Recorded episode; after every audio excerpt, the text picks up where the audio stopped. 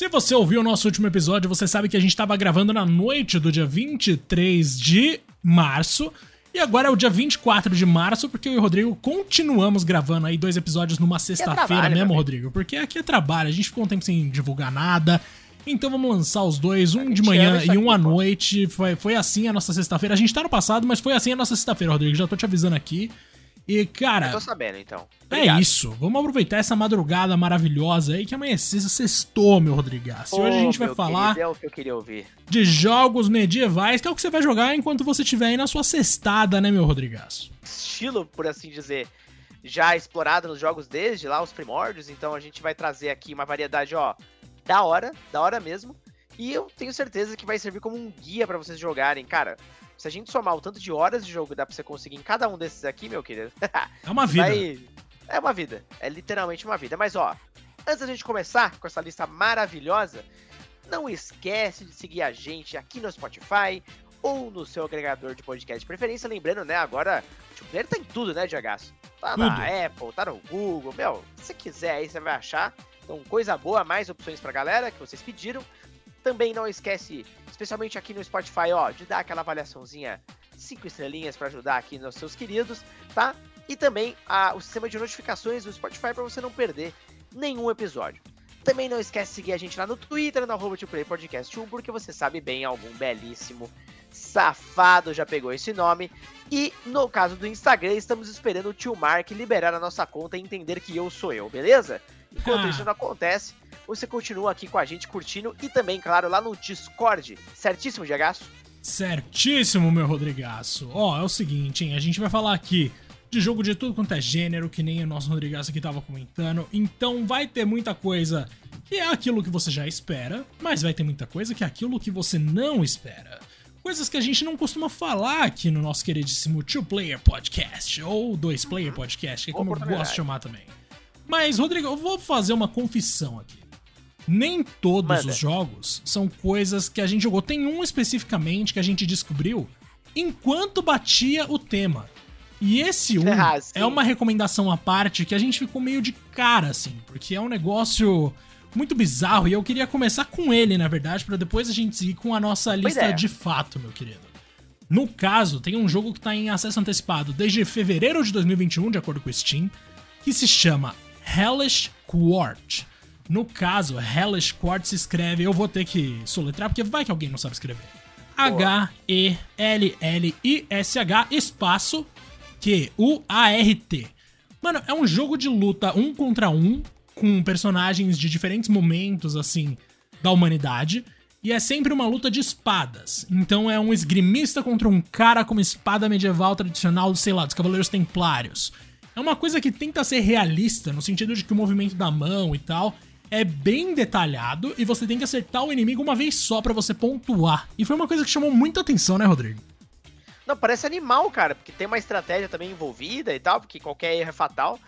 E eu tô vendo aqui, ó, já são mais de 4.800 análises e tá como muito positivas, mano. Então, tipo, tá muito, tá, tipo, super bem na fita, tá ligado? Parece que é um jogo realmente bom. Como você disse, acesso antecipado, então deve estar, tá, né, um bug aqui e ali. Mas me parece uma boa surpresa, mano. Me parece uma boa surpresa e eu espero de verdade que a gente, que quando eu comprar eu não me arrependa, porque nesse caso aqui eu não, não sei nem se eu vou conseguir dar um jeito de, sei lá, pedir para fazer um review, alguma coisa assim. Acho que eu vou ter que, vou, vou ter que comprar mesmo, meu Rodrigaço. Mas, feita essa nossa recomendação aqui, eu acho que a gente pode seguir então para os nossos jogos de fato. Eu coloquei todos eles em ordem cronológica aqui, inclusive os que você tinha mandado, meu querido. Então vamos Boa. começar com a série Soul Calibur, que na verdade começou como Soul Edge de, 90, de 95, né? O primeiro. E o Soul Exatamente. Calibur, primeiro mesmo com o nome Calibur, é de 98. E Rodrigo, você é um grande fã disso desde sempre, né? Cara, Soul Calibur em especial eu amo. Eu realmente joguei bastante Soul Edge também, no fliperama inclusive. É, Soul Calibur eu tive uma oportunidade, cara, de jogar no fliperama uma vez, no nosso saudoso uh, fliperama ali do Shopping Internacional, cara. Você lembra dele ou não? Saudoso, foi ali que eu conheci Time Crisis, meu querido. Aquele jogo que eu achava incrível, porque tinha um sistema Nossa, de mano. você se esconder enquanto dava os tiros. Uma coisa que só Gears foi ah, trazer pros saudade, consoles véio. depois.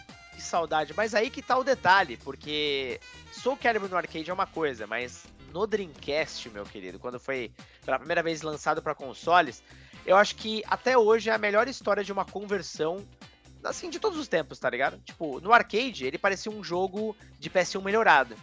Já no Dreamcast, a Namco refez do zero o jogo. Então, assim, ele inaugurou uma forma nova de jogar, onde os personagens têm uma movimentação 360 mesmo. São personagens de eras medievais totalmente distintas também, uma mistura muito louca. Se você tem cara desde um cara que parece o Elvis com um nunchaku, até uma guerreira grega com espada e escudo. Então, e um é a minha main, eu vou dizer isso é aqui, eu adoro ela. A Sofia?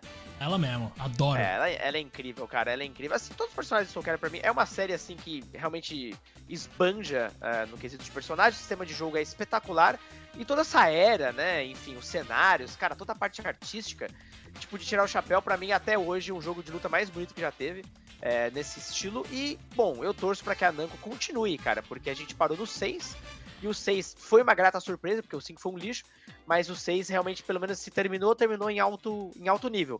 E tendo como personagem é, convidado, que é bem comum na série, o nosso queridíssimo Geraldão, né, cara, do The Witcher. Então, pois é. fechou bem ali, viu? Fechou bem. Eu lembro que eu joguei bastante e o sistema que mais me pega nesse jogo é o tipo de coisa que mais legal para mim, pelo menos, em jogos de luta em 3D, que é o seguinte: você poder atacar na vertical e na horizontal e conseguir traçar um plano, né, de acordo com como você quer fazer em cada situação. É o tipo de coisa que dá para você criar um jogo mental ou mind game, como as pessoas gostam de chamar, maravilhoso. Então realmente é uma coisa que eu acho fantástica, cara. Falamos aqui do Soul Edge de 95 e do Soul Calibur de 98, que são os primeiros da série. E em 98 também saiu o primeiro ano de 1660, no caso, título do jogo é ano 1602. Que é mais uma série que o Rodrigo trouxe pra gente aí, que, cara, eu confesso que eu não tive muito contato, mas que eu sempre morri de curiosidade para jogar, apesar da minha preguiça, e eu sei que muita gente se sente como eu. Rodrigo, me conte, e conte para essas Chegaço, pessoas. Por eu quê? Eu quero que eu consiga insistir você a jogar, cara, porque Ana é uma das minhas séries favoritas, assim, quando vem pra estratégia. Até porque ele é uma série que não foca muito no combate, mas sim no gerenciamento de uma população e exploração marítima, né? Para você conhecer uh, novos territórios, recursos, você faz alianças com outras comunidades, enfim.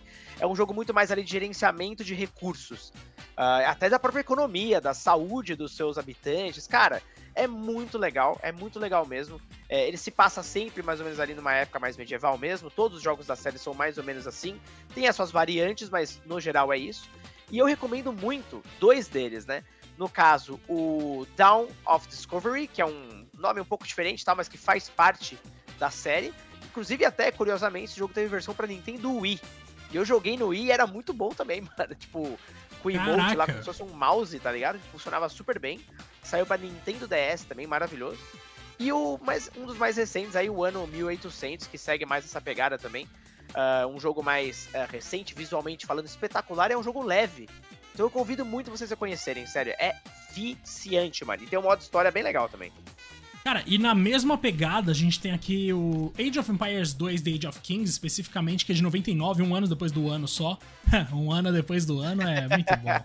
Cara, e Age of Empires, o meu maior contato com a franquia se deu por meio daquele clone maravilhoso de Star Wars que eu sempre falo aqui, que é o Galactic Battlegrounds. Galactic Battlegrounds, nossa, Exato. eu amo esse jogo, cara. Cara, o Age 2 basicamente é um dos jogos que eu mais joguei na minha vida, é, muito por conta também de na época é, que tava o pico ali do jogo no Brasil, eu tava na escola, e a gente, cara, tinha uma galera que jogava junto, e a gente jogava online também, mas principalmente em LAN.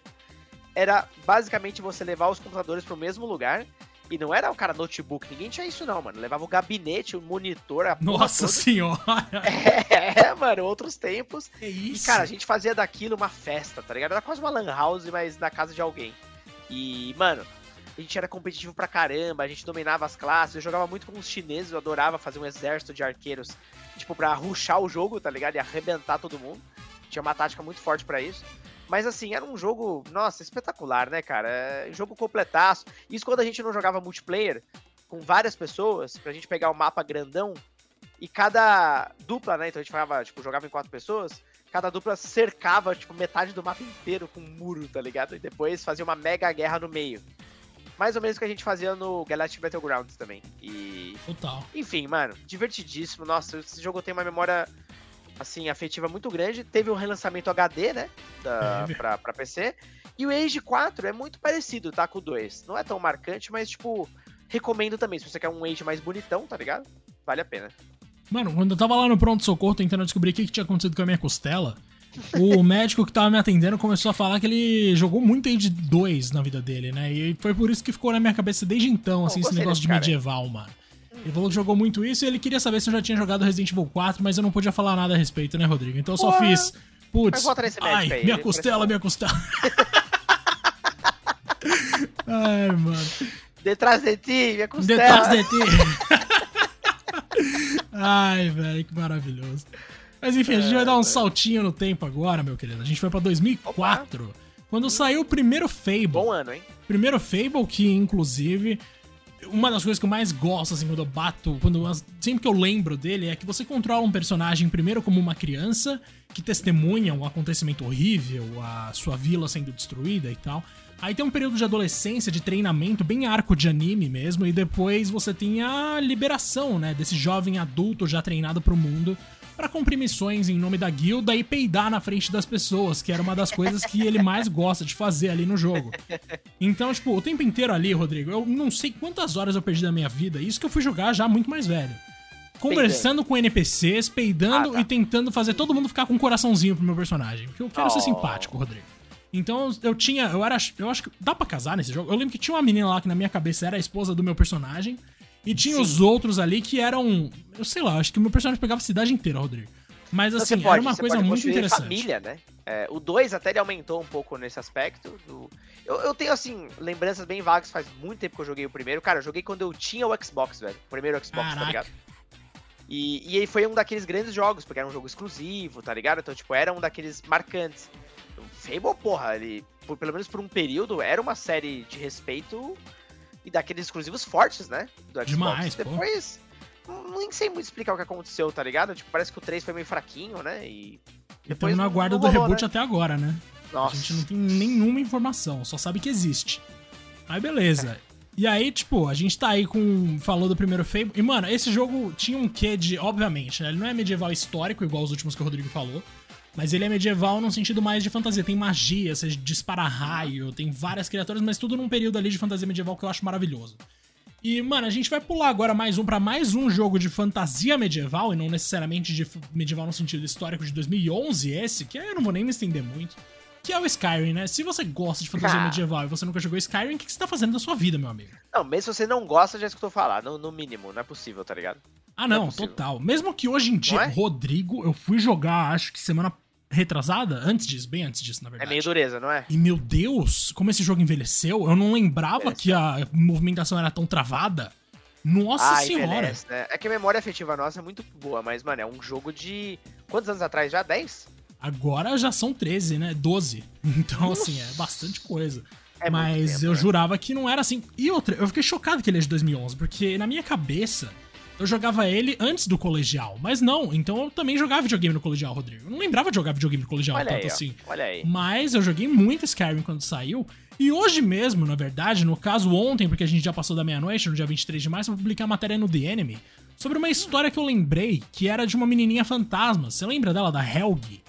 Sim, você chegava na sim, casa sim. dela ali que tinha sido queimada e você tinha que descobrir quem que mandou queimar, né? Se foi uh -huh. o pai dela que foi morar com a outra menina no dia seguinte ou se foi alguma outra questão e se descobre uma conspiração de vampiros e no final você consegue ajudar a mina a descansar em paz finalmente.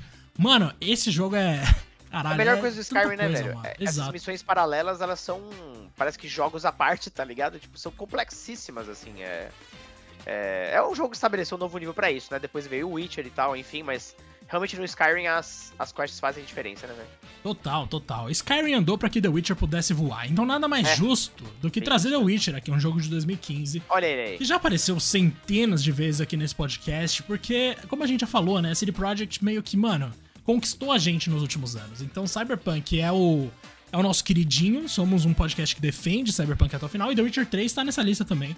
Justamente por causa dos personagens e da história. E eu gostaria de lembrar aqui que, mano, quem não jogou Blood and Wine não terminou esse jogo de verdade, porque para mim o final só faz sentido quando o Geralt finalmente ali nos últimos dias lá no vinhedo dele é agraciado com a visita da Yennefer ou da Triss e elas ficam lá para sempre no vinhedo junto com eles ali, eles numa vida de casal, sabe? Eu adoro finalmente esse jogo. tem um, um, um, término mesmo, né? De fato. É, é isso, Cara, mano. Que jogo, né, velho? Nossa senhora, mano. Eu zerei ele recentemente de novo e tal, preciso jogar a expansão de novo, mas tipo, mano, É porque agora com a versão da nova geração, né? Eu quis jogar, cara, tudo zero e valeu a Nós pena. Nós dois estamos porque... jogando, né? Aham, uhum, exatamente, cara, valeu muito a pena. A gente pode até falar eventualmente do The Witcher de novo, com certeza, porque, cara, além de ser evidentemente, como você já, já bem disse algumas vezes, o podcast oficial do, do Cyberpunk, a gente pode também se tornar um quase oficial do The Witcher também, porque a gente já teve alguns bons, bons episódios sobre ele, cara. É, só não tá no nível de Cyberpunk, de Sonic, de Final não Fantasy. Está, não porque está, realmente não. aí a gente fala muito mais. Não, não, não. Fica, fica atrás. Mas beleza. Em 2017, dois aninhos ali depois de The Witcher, saiu um jogo que me deixou muito curioso, Rodrigo. E depois eu fui jogar. Eu gostei no começo, mas hoje em dia eu já não gostaria de voltar para ele de jeito nenhum, que é o For Honor. Você chegou a jogar? Cara, nunca. Jo... Não, minto. Joguei uma beta. Acho que foi, porque a Ubi, que eu me lembro bem, ela fez uma beta do jogo. E, mano, tava bom, é, acho que nenhuma surpresa, né? Tá bem bugado. E. Aí eu lembro que, cara, eu não conseguia terminar direito as partidas, tá ligado? Tipo, tinha muito lag, enfim, é uma muito. experiência meio ruim. Então, eu larguei mão, depois esqueci do jogo, e depois que ele saiu de fato, cara, nunca mais relei. Tipo. E, e pelo que eu vi, ele tem atualização até hoje, mano. Tem, é surreal, assim. E é uma Como coisa isso? engraçada, porque, tipo, apesar dos problemas, o que me encantou no For Honor foi o conceito, né? Dois, duas ideias, assim, principalmente. Uma, juntar grupos do período ali medieval ou parecido ou próximo ali que realmente não tem nada a ver um com o outro. Alguns até, tipo, vai, os cavaleiros e os vikings, beleza, mas aí você mete samurai no meio do rolê, tá ligado? Uhum. É uma coisa muito da hora você juntar isso tudo. E é um, é um dos poucos jogos de combate com várias pessoas online em que a treta rola na mão, né? Não é tiro, não é bomba, não é estratégia de coisa de, de colocar exército contra Combate exército. próximo, né? É, é, mano, combate físico, corpo a corpo. E isso é uma coisa que eu sempre gostei mais do que outras propostas. Então, quando eu joguei pela primeira vez, eu fiquei apaixonado. Mas depois de um tempo, os problemas começam a ficar meio evidentes demais. Mas assim, é um tipo de jogo que não dá pra você simplesmente só apagar da história também. Foi um momento interessante.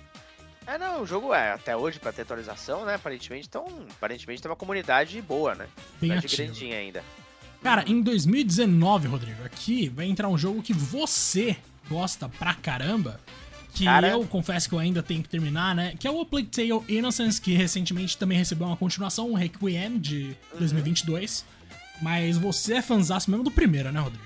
Cara, foi uma surpresa muito grata. Eu lembro que eu tava procurando um jogo pra jogar no Game Pass e eu, enfim, fui procurar listas de recomendações e realmente muita gente mencionava o A Plague Tale como uma surpresa, tipo um hit que pouca gente conhecia.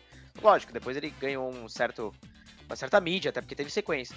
E realmente, cara, eu não descansei enquanto não terminei esse jogo. Tipo, é um jogo que se passa na França, né? Em, eu tava até puxando o ano aqui, 1348, uma, uma França bem antiga aí e tal. Você basicamente controla a Mícia, o irmãozinho dela que é o Hugo. Eles são perseguidos pela Inquisição, mas a, a grande sacada da história é que tá rolando uma praga, né? Com hordas de ratos. E isso, evidentemente, você jogando, enfim, há, há toda uma explicação, não vou entrar muito nos detalhes. E o Hugo pode ser uma chave para uma cura, ou pelo menos para uma salvação desse mundo que tá completamente. quase um mundo apocalíptico, tá ligado? E ele é só uma criança, né, mano? Então a Mícia, junto com ele, você está sempre junto aí, ela precisa trabalhar super em conjunto, com uma série de limitações para resolver puzzles e passar de inimigos e tudo mais, porque, claro, eles são fraquinhos, eles não vão entrar na porrada, tá ligado? Então um jogo com muita. com puzzles, com muitas, muitos trechos de stealth, enfim. É um jogo muito tenso também, cara. E um jogo muito bonito, mano. Eu não conhecia esse estúdio que faz, que é o Asobo. Então, cara, já vê logo de cara um jogo tão bonito assim, tá ligado? Com uma história tão bem montada, enfim, do começo ao fim, o final, então espetacular. É, me manteve preso. Eu confesso que a sequência eu ainda não não consegui jogar com tanta vontade assim, porque não porque é um jogo ruim nem nada, mas é, a surpresa que eu tive do primeiro eu não tive no segundo, porque é o Sim. mesmo sistema de jogo, igualzinho, sem tirar nem pôr, tá ligado? Até os itens. Então, né, ainda não tive aquela, uff, que surpresa, mas eu devo voltar porque eu tô louco pra ver é é a conclusão da história. Você jogou? Cara, eu tenho que Um jogar, tá na minha primeiro, lista. Eu não joguei nada do primeiro, se eu não me engano. Você não jogou ele ainda não, né? Mas, velho, eu preciso muito jogar. E assim, de verdade, Joga, só mano. porque você tá tão empolgado que eu fiquei tão empolgado também. Então, assim, quando eu jogar, com certeza vai ter episódio sobre isso, Rodrigo. Mas aí a gente tem que fazer da saga toda, né? Se eu for terminar o primeiro, eu vou terminar Adorei. o segundo também. Boa. E aí eu vou te cobrar, Rodrigo. Aí, Aí você vai ter que também. terminar junto comigo, porque vai fazer sentido. Mas, ó, a gente vai terminar a nossa lista Gostei. aqui com o ano passado, com 2022. Que saiu o nosso queridíssimo Elden. Ring, que não é um jogo de história medieval, mas sim, é nítido que aquele jogo tem várias influências do período medieval na sua estética.